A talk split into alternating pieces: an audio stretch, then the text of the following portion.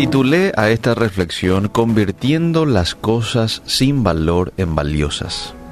Convirtiendo las cosas sin valor en valiosas. Es tal cual lo que hizo Jesús, por ejemplo, con los discípulos. ¿eh?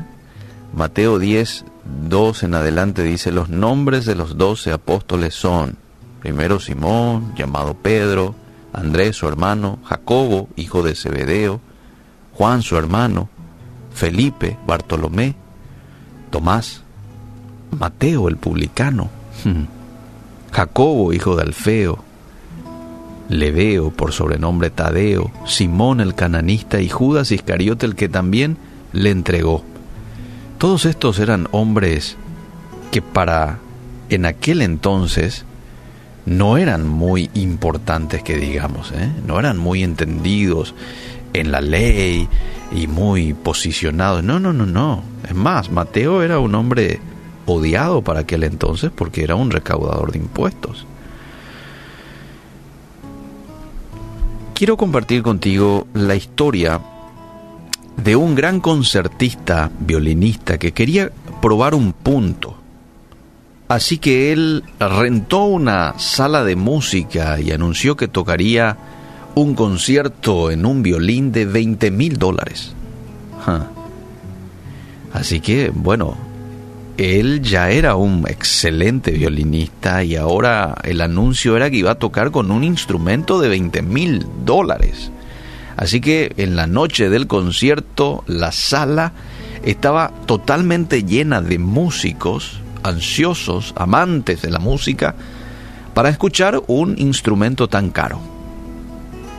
Dice que el violinista subió al escenario, tocó espectacularmente y al final de su, este, de su número recibió una estruendosa ovación.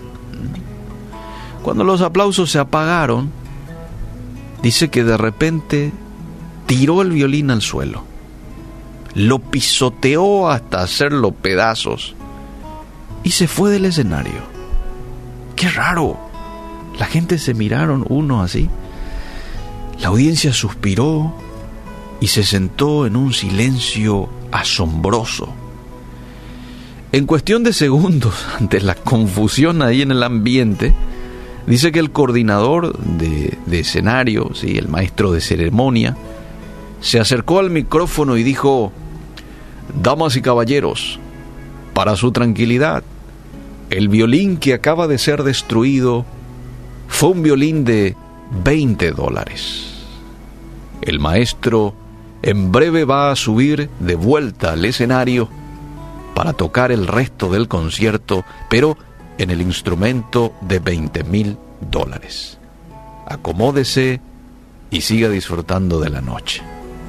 Así que vuelve a subir el hombre, el violinista, toca unas cuantas canciones y al final del concierto dice que recibió otra ovación de pie. Muy pocas personas pudieron diferenciar los dos violines. Su punto era obvio, el punto de este hombre.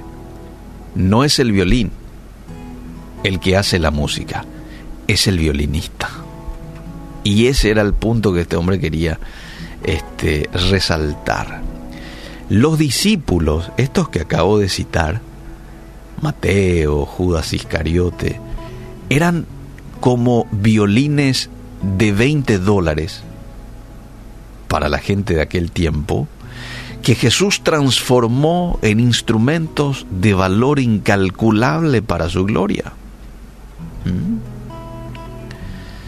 Confío en que hayas sido animado al ver cómo Dios los usó a pesar de sus debilidades y pido que seas desafiado eh, por sus fortalezas. Quizás no seas una persona dinámica como Pedro o celoso como Santiago y Simón, pero puedes ser fiel como Andrés y valiente como Tadeo.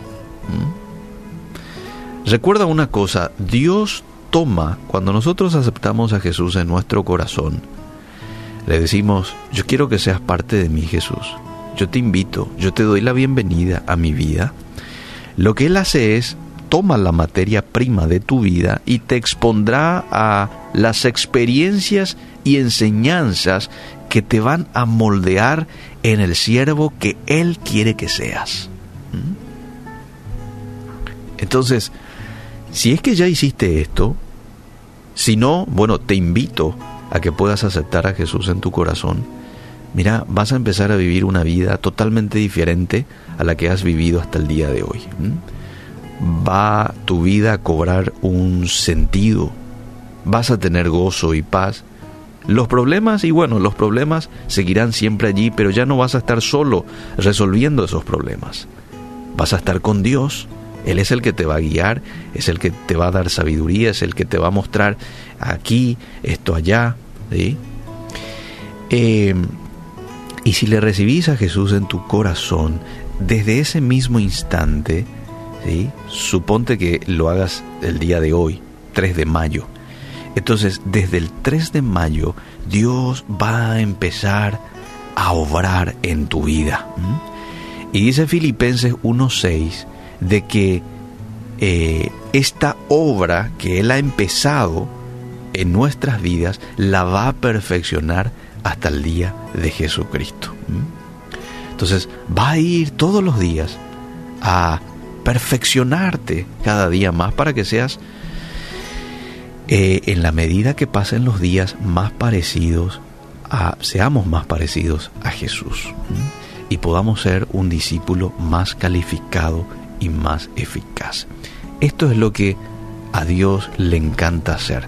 Tomar nuestras vidas eh, de 20 dólares y convertirla en ese violín de 20 mil o 30 mil o más eh, dólares. Eh, haciendo nomás el ejemplo y, y, relacionando con la historia que acababa de leer, nuestras vidas obedecen a un valor realmente incalculable porque la sangre de Jesús fue derramada por cada uno de nosotros. Yo te invito en esta mañana a que puedas aceptar a Jesús en tu vida. Eh, quizás nunca lo hayas hecho, quizás en algún momento ya lo hiciste. ¿sí? Dos tipos de personas hoy pueden que estén escuchando la radio. Si nunca lo has hecho, te invito a que lo hagas. Si ya lo has hecho, pero de pronto has descuidado tu relación con Él, has descuidado la lectura de su palabra, la oración, te enfriaste, entonces toma la decisión de que desde hoy en adelante vas a volver a recomenzar. ¿Te parece? Y agarra la Biblia y léela y a medida que lees la Biblia vas a tener más pasión por ella. Y orá y a medida que ores vas a tener más pasión y más gusto en ese tiempo de oración. Recordá en esta mañana de que Dios te ha hecho valioso, valiosa. Agradecerle a Dios por eso. Gracias Señor en esta mañana porque tú nos has amado a pesar de nuestras debilidades, de nuestras limitaciones, de nuestras imperfecciones. ¿eh? Y no solo que nos has amado, sino que nos recibes y nos preparas y nos limpias y nos haces una mejor persona. Nos utilizas para llevar bendición a otras personas. ¡Wow! Eso es un privilegio grande. Gracias Señor. Te alabamos en esta mañana y queremos caminar contigo a lo largo del día. Ayúdanos a no adelantarnos a tus pasos, tampoco a atrasarnos, a no detenernos, sino que a continuar el proceso tomados de tu mano y a tu ritmo. En el nombre de Jesús. Amén y amén.